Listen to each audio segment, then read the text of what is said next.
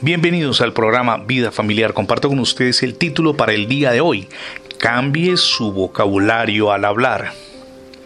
Hace algún tiempo una actriz galardonada defendió valientemente sus convicciones, principios, valores, al irse en medio de una ceremonia anual de entrega de premios en música.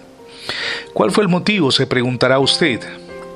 Ella se sentía cada vez más molesta y decepcionada por lo que describió como una arremetida de chistes obscenos y de frases de mal gusto, comentarios vulgares y groseros de parte de los presentadores, de los artistas, de los anfitriones y de los asistentes.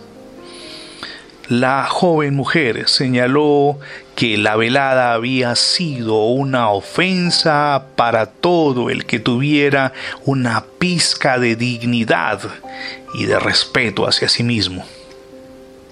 El vocabulario procaz era un problema, incluso en la época del apóstol Pablo. De hecho, siempre lo ha sido. El apóstol les recordó a los creyentes de Éfeso que dejaran de lado las conversaciones vulgares, corruptas, difamatorias y obscenas. Eso lo leemos en Efesios 5.4, pero también en Colosenses 3.8 como eran expresiones de su antigua vida. Les decía Pablo en la carta primera a los Corintios capítulo 6 versos 9 y 11, ahora no debían responder de la misma manera porque no correspondían a su nueva identidad en Cristo.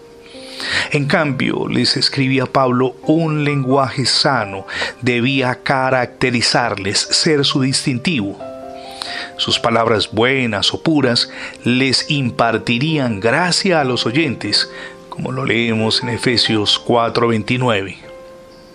Mi amigo y mi amiga, el Espíritu Santo los ayudaría a cuidar el vocabulario, los convencería del amor, de Dios y por tanto de la importancia de unas conversaciones apropiadas, no corruptas, y además justamente el Espíritu Santo sería quien les ayudaría a usar sus palabras para beneficio de los demás, como leemos en Juan capítulo 16, versos del 7 al 13.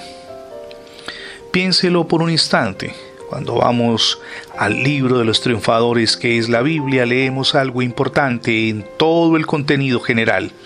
Y es que se nos llama a reflejar a Dios en todo lo que hacemos y esto incluye la forma como nos expresamos. Pídale a Dios que no sean nuestros labios los que se llenen de expresiones de maldad, de doble sentido, vulgares, procaces, sino de gratitud y de comentarios que edifiquen a los demás.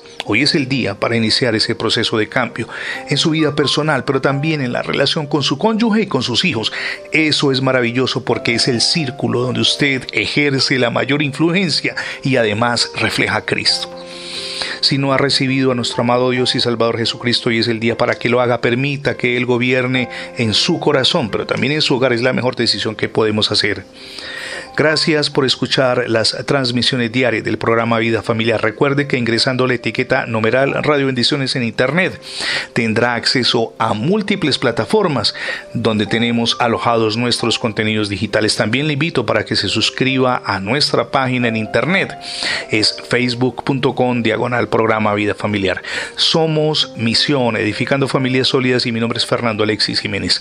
Dios les bendiga hoy rica y abundantemente.